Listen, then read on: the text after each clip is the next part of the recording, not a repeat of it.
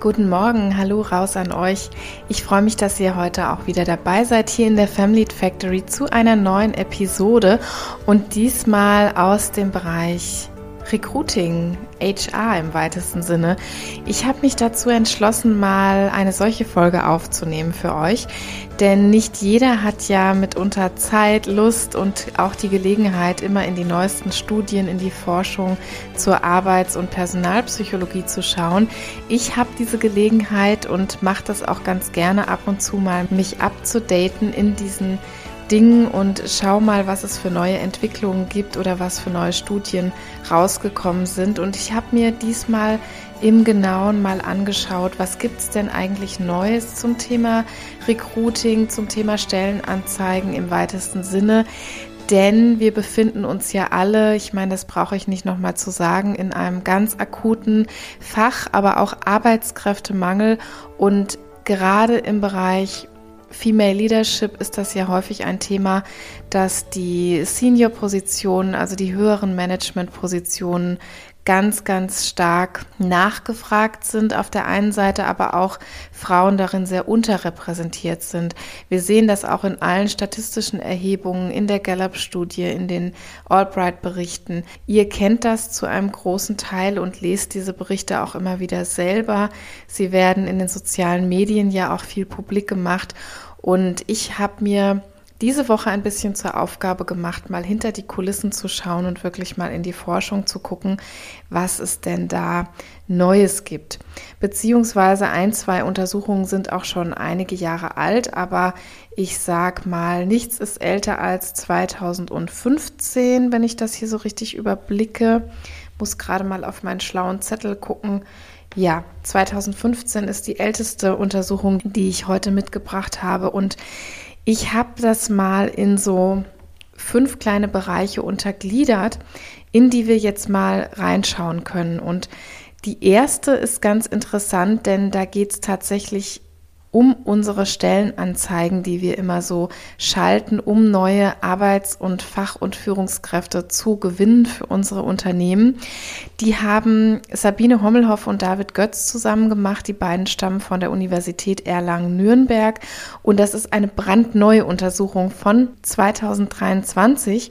Und zwar haben die zwei Experimente durchgeführt, also es ist eine experimentelle Studie und haben Bewerbende mal auf unterschiedliche Anzeigen reagieren lassen. Sie haben einem Teil der Probanden Anzeigen vorgelegt, in denen sie eher von familiären Unternehmensstrukturen gesprochen haben. Also das war die Manipulation sozusagen in dem Anzeigentext. Einmal wurde das Unternehmen eben als sehr familiär bezeichnet etc. Und einmal ging es eher um sogenannte Exchange-Beziehungen. Also da ging es wirklich um eine sehr sachliche Beschreibung, dass sie lösungsaufgabenorientiert sind, eine sehr sachliche Beschreibung des Unternehmens und der Unternehmenskultur. Und hier war das Ergebnis, dass ganz interessant ist, die Bewerbenden erwarten nämlich niedrigere Leistungsstandards von Unternehmen, in deren Stellenanzeigen von familiären Strukturen die Rede ist. Und dieser Effekt war bei jüngeren Arbeitnehmenden noch stärker ausgeprägt als bei älteren. Also jüngere haben dann eher geringere Leistungsstandards erwartet, als dass die älteren Bewerbenden oder Versuchspersonen in dem Moment eingeschätzt haben. Das fand ich erstmal einen sehr spannenden Befund, denn ich kann mich da selber nicht ausnehmen. Wir sprechen auch immer wieder von unseren familiären Teams, wenn wir zum Beispiel BewerberInnen in einem Bewerbungsgespräch sitzen haben. Das hat mich auf jeden Fall nochmal reflektieren lassen, wenn wir davon sprechen, was wir auch mit solchen Worten, mit solchen Umschreibungen, mit solchen Kulturbeschreibungen eigentlich transportieren. Natürlich ist das nicht per se schlecht, ja. Also was man sich differenziert anschauen muss, ist hier mit Sicherheit auch, ob man das äh, schlimm findet, wenn Menschen niedrigere Leistungsstandards auf diese Beschreibung projizieren sozusagen, dann kann man sich natürlich immer überlegen, schreibt man so etwas in die Stellenanzeige hinein, weil man solche Bewerbenden eventuell nicht unbedingt anziehen möchte. Aber deswegen ist es ja trotzdem noch eine Option, in einem persönlichen Gespräch, in der ersten oder zweiten persönlichen Vorstellungsrunde solche Worte eventuell doch zu benutzen, um auch Teamkulturen etwas näher zu beschreiben, vielleicht die Warmherzigkeit, vielleicht die familiäre Umgangsweise in so einem Team auch näher zu beschreiben. Also so habe ich das jedenfalls für mich mitgenommen, dass man nochmal einen Unterschied machen kann in der Stellenanzeige oder der Jobbeschreibung, wie sie irgendwo im Internet auftauchen kann, auf einer Homepage oder in einer Tageszeitung und der Beschreibung, die das Personal, die die Führungskräfte eventuell selbst treffen. Ja, und dann habe ich noch eine interessante Studie gefunden, die die Uni Münster durchgeführt hat. Diese Studie ist von Thiel schon Mehrhoff, die ist von 2021. Und zwar wollten sich diese Forschenden mal anschauen, auf was Bewerbende eigentlich am besten reagieren.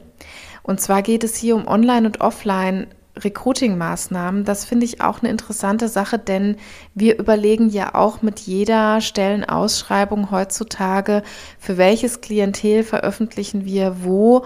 Und jeder von euch und jede von euch, die in diesem Bereich tätig ist, wird mit Sicherheit auch mit diesen Fragen konfrontiert sein, vor allem auch mit den unterschiedlichen Preisklassen, die das Ganze hat. Es macht unterschiedliche Kosten und so weiter. Heute gehen wir ja vielfach davon aus, dass die Online-Recruiting-Maßnahmen in welcher Form auch immer, ich gehe da gleich noch ein bisschen drauf ein, auf jeden Fall die vielversprechendsten sind, auch die kostengünstigsten sind. Wir haben auf Social Media zum Beispiel so eine Art Schneeballsystem. Wir haben eine sehr schnelle und eine sehr hohe Verbreitung von diesen Stellenausschreibungen und es ist auch im Großen und Ganzen kostengünstiger, weil es eben eine Eigendynamik bekommt, weil ich diese Stellenanzeige reinbringen kann, weil die dann vielfach geteilt, getaggt wird, darüber berichtet wird, sie wird erwähnt in den einzelnen Netzwerken und so weiter. Aber wir schauen uns das gleich mal an, was bei dieser Studie rauskam.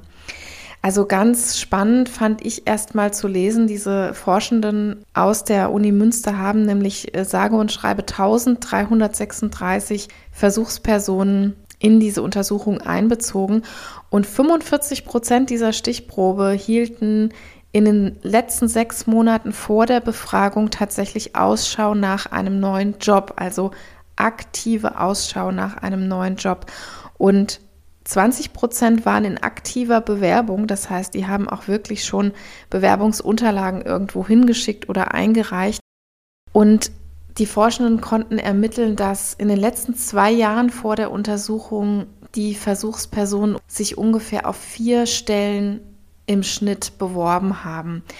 Das fand ich erstmal wirklich ja, verblüffende Zahlen. Ich meine, wir, wir alle kennen die Zahlen über die Great Resignation, die so im Rahmen der Pandemie aufgetreten ist. Und hier aber nochmal wirklich anhand dieser Stichprobe zu sehen, dass knapp die Hälfte der Stichprobe aktiv oder passiv Ausschau hält nach einem neuen Job. Das ist schon, finde ich, eine ganz beachtliche und mitunter ja auch in manchen Branchen eine ganz bedrohliche Situation. Aber das erstmal nur so als statistische Zahl hier am Rande. Schauen wir mal vielleicht in die Untersuchung rein. Und zwar war das wirklich eine repräsentative Stichprobe für Deutschland. Und das Ergebnis war, dass so etablierte Personalmarketingmaßnahmen hohe Nutzungszahlen haben.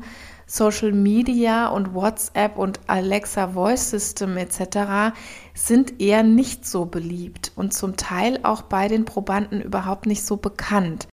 Also was interessant ist, ist, dass nur in Anführungsstrichen, sage ich mal, 34 Prozent in 2020 so private Netzwerke oder Online-Communities genutzt haben und 4 Prozent berufliche Netzwerke, also sowas wie Xing und LinkedIn zum Beispiel, 2010, da waren diese Zahlen noch fast identisch. Also in diesen zehn Jahren hat sich da kaum etwas getan.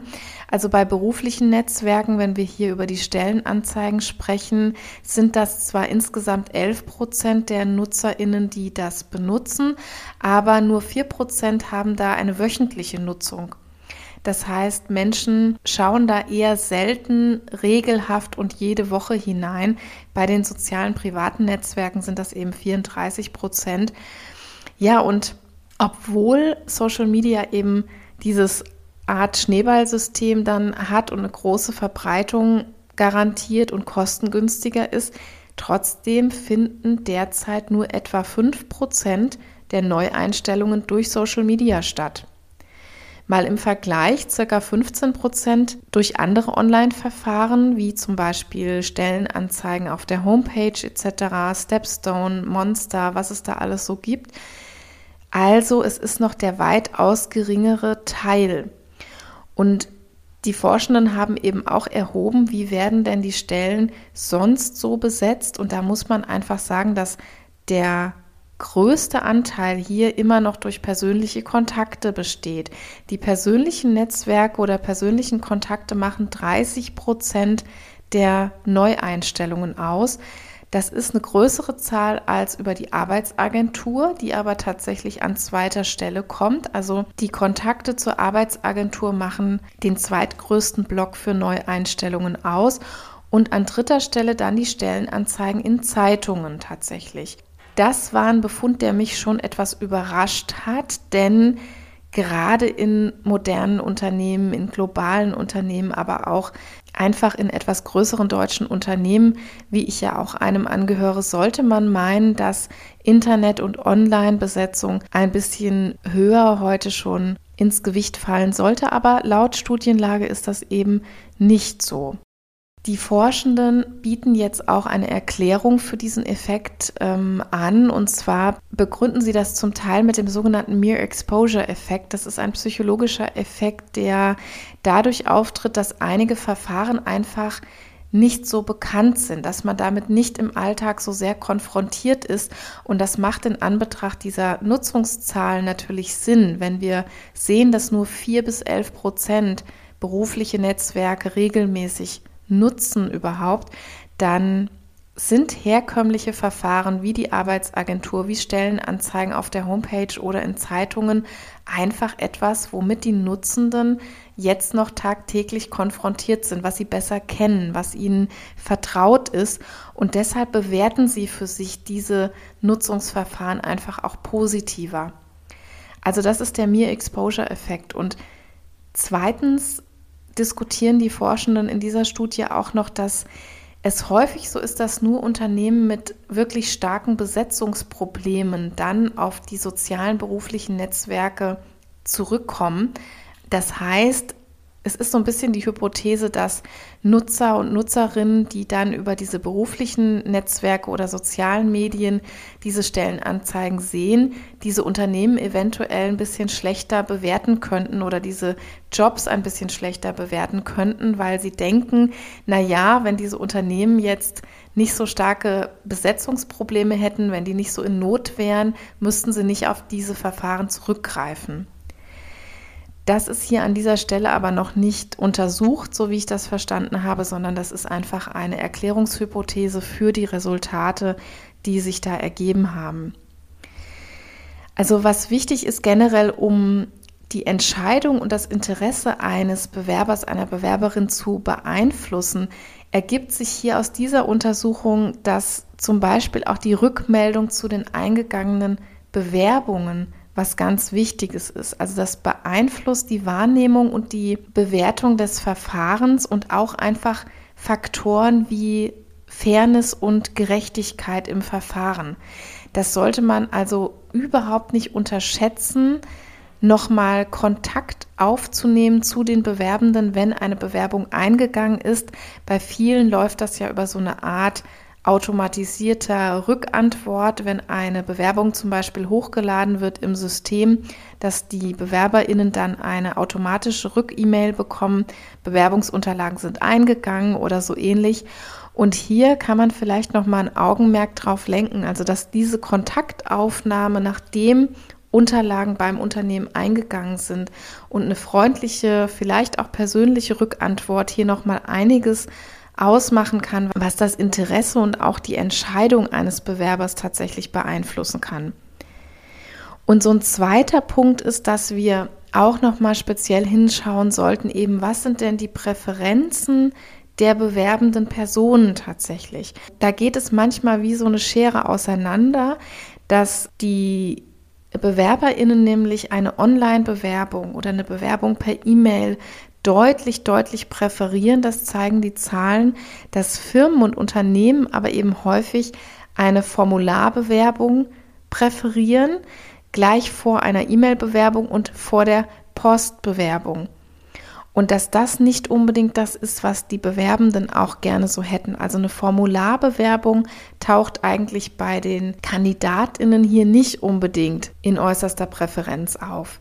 Also hier können wir auch noch mal hinschauen, was möchten unsere Kandidatinnen gerne haben und was verlangen wir vielleicht auf unseren Homepages oder in unserem Bewerbungsprozess und da kann man mit Sicherheit eine Stellschraube haben, das auch noch mal einander anzugleichen.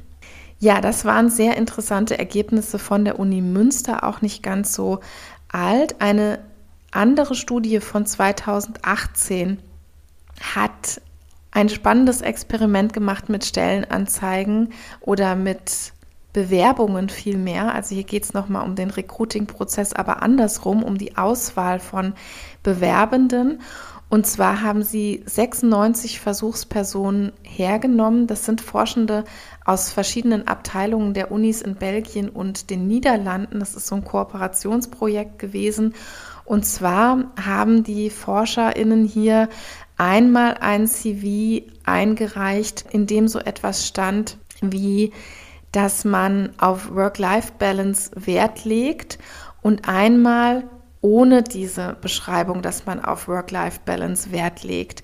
Also ihr könnt euch vorstellen, man hat CVs oder Anschreiben formuliert auf eine bestimmte Stelle in eine fiktive Position in einer fiktiven Firma und die Bewerbenden, mal männlich, mal weiblich, haben reingeschrieben, dass sie Wert legen auf Work-Life-Balance oder haben diesen spezifischen Satz eben nicht reingeschrieben.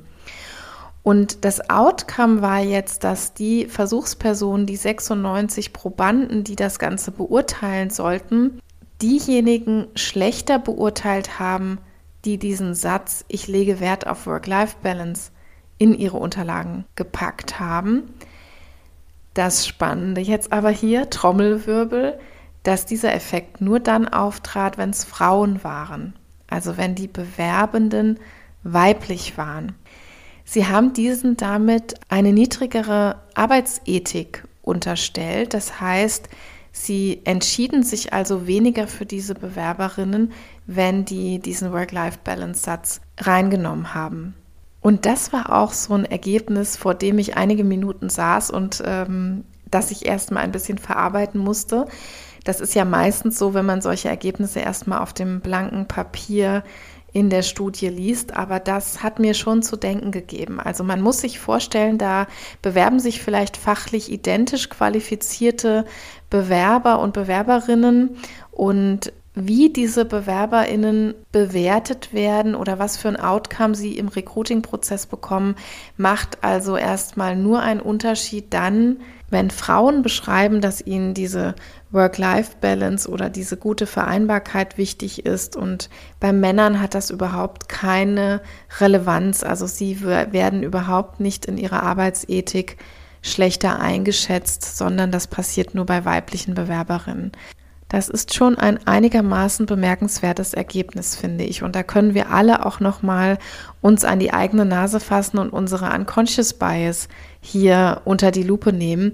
Ich glaube, dazu werde ich auf jeden Fall auch noch mal eine eigene Folge hier im Podcast machen. Unconscious Bias, wem das vielleicht nichts sagt, so spontan, das sind die unbewussten kognitiven Fehler, die wir in einem Urteilsprozess machen. Und besonders gut ist das Ganze eben untersucht, wenn wir es mit Bewerbenden in einem persönlichen Gespräch oder in einem Recruiting-Prozess zu tun haben. Hier tun wir alle gut daran, alle, die wir EntscheiderInnen sind, alle, die wir im HR-Bereich oder in Führungspositionen arbeiten, diese unconscious biases einfach gut zu kennen, weil das Ganze einen so großen Unterschied macht und weil die Studienlage zeigt, dass wir so viele positive Kandidatinnen durchs Raster fallen lassen durch diese kognitiven Verzerrungen, die wir haben. Und hier anhand dieser Ergebnisse ist einfach auch anzunehmen, dass wir Frauen, wenn sie einen solchen Satz in die Bewerbung aufnehmen, sehr viel schlechter eben bewerten, als wenn Männer das tun und vielleicht das aus dem Grund tun, dass wir denken, dass sie deshalb weniger leistungsorientiert sind, dass sie eine schlechtere Arbeitsethik haben, dass sie irgendwie weniger fleißig sind, ein geringeres Leistungsniveau haben. Punkt, Punkt, Punkt. Ja, das muss im Einzelnen noch untersucht werden, aber dieses blanke Ergebnis ist erstmal in jeglicher Hinsicht bemerkenswert, finde ich. Komme ich zu meiner Studie Nummer 4. Und zwar ist das eine französische Studie von der Rennes School of Business von 2020. Und Agatha Mirowska, das ist die Forschende, die hat hier mal experimentell sich angeschaut, ob bestimmte Infos die in den Stellenanzeigen stehen, die Interessenten beeinflussen, sich dann wirklich zu bewerben. Also hier geht es nochmal speziell um den Prozess, was steht in einer Anzeige drin und kann ich damit aktiv beeinflussen, ob sich Kandidatinnen dann am Schluss auch wirklich bewerben. Und die Ergebnisse zeigen ganz klar, ja, das ist so.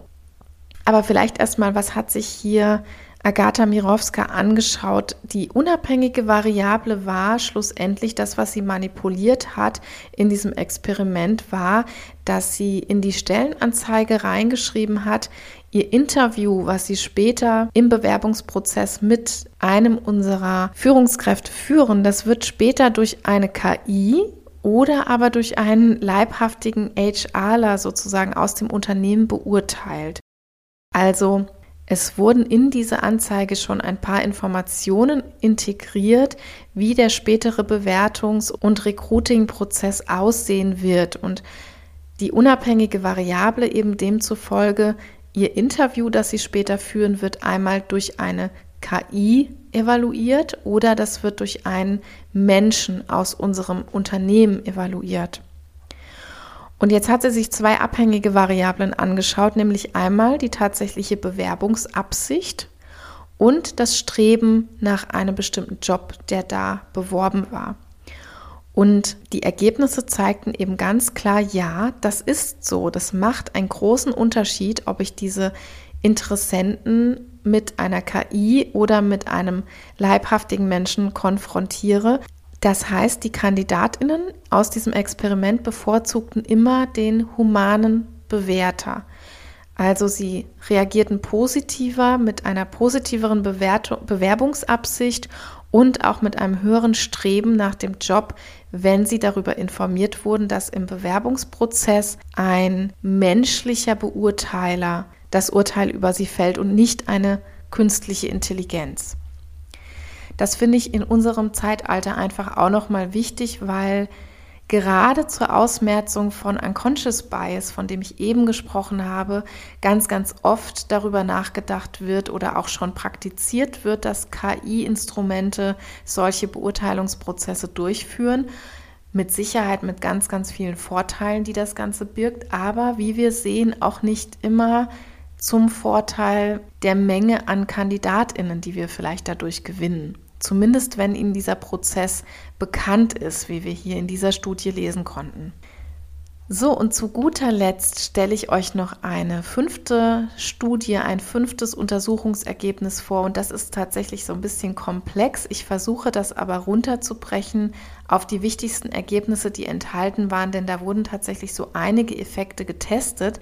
Das ist eine Studie aus Deutschland von der Goethe-Uni Frankfurt, schon von 2015, aber ich bin drüber gestolpert in der letzten Woche, als ich so ein paar Artikel und Studien eben zu diesen Themen gelesen habe und fand die so interessant, dass ich sie trotzdem mit reingenommen habe. Eine Studie von Lang und Zapf. Die Forschenden wollten einfach sehen, ob sich Frauen und Männer in der passiven Jobsuche unterscheiden und vor allem, ob das auch noch durch andere Faktoren beeinflusst wird.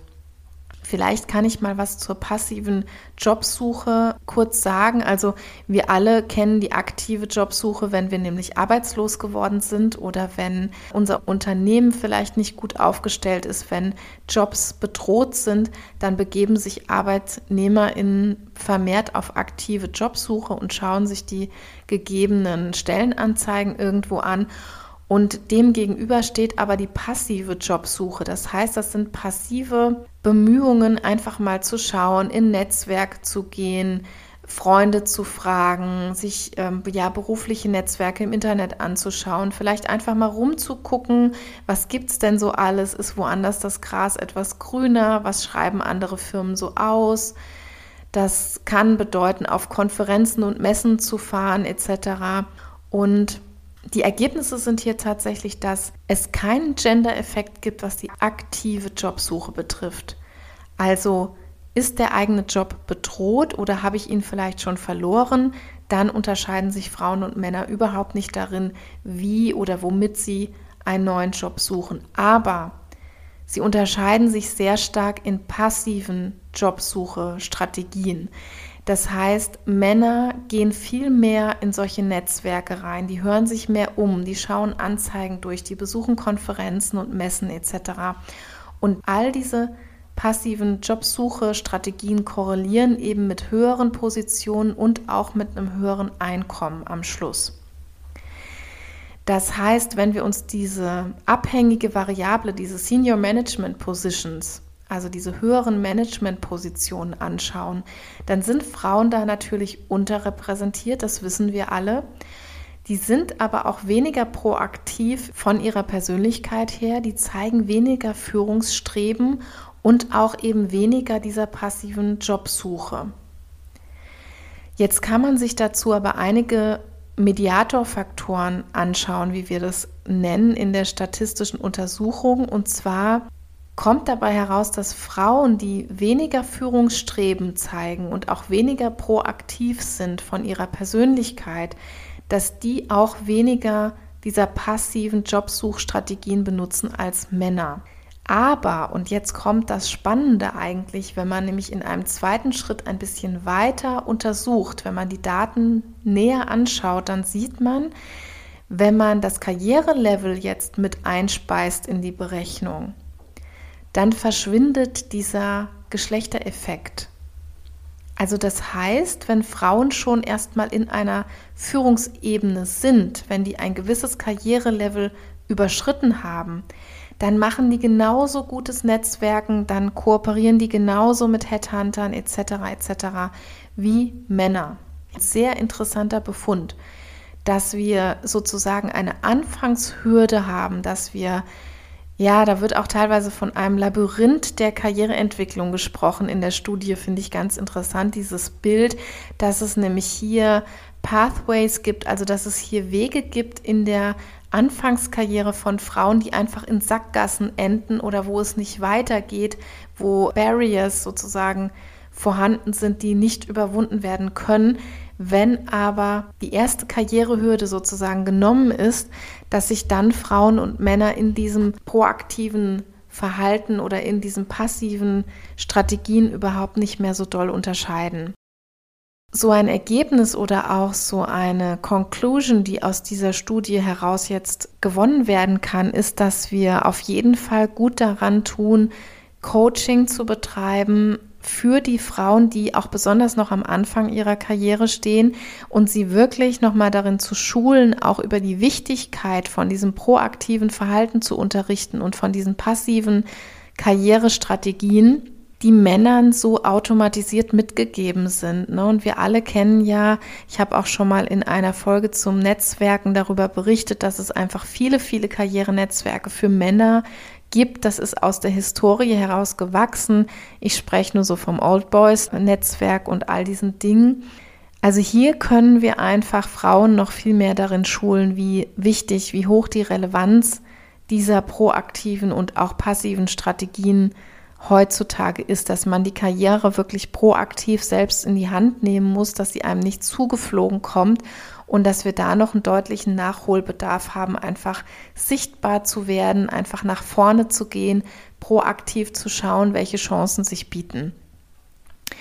Und zweitens kommen die AutorInnen dieser Studie eben auch zu dem Schluss, dass Quoten hier ganz klar nochmal helfen können, dass eben nicht nur NetzwerkkandidatInnen für diese Senior Positions vorgeschlagen werden, sondern dass man dadurch aktiv auch mal als Recruiter, Recruiterin auf Frauen im Prozess zugehen kann und auch muss, weil sie scheinbar diese erste Hürde nicht so gut nehmen können, zumindest noch nicht.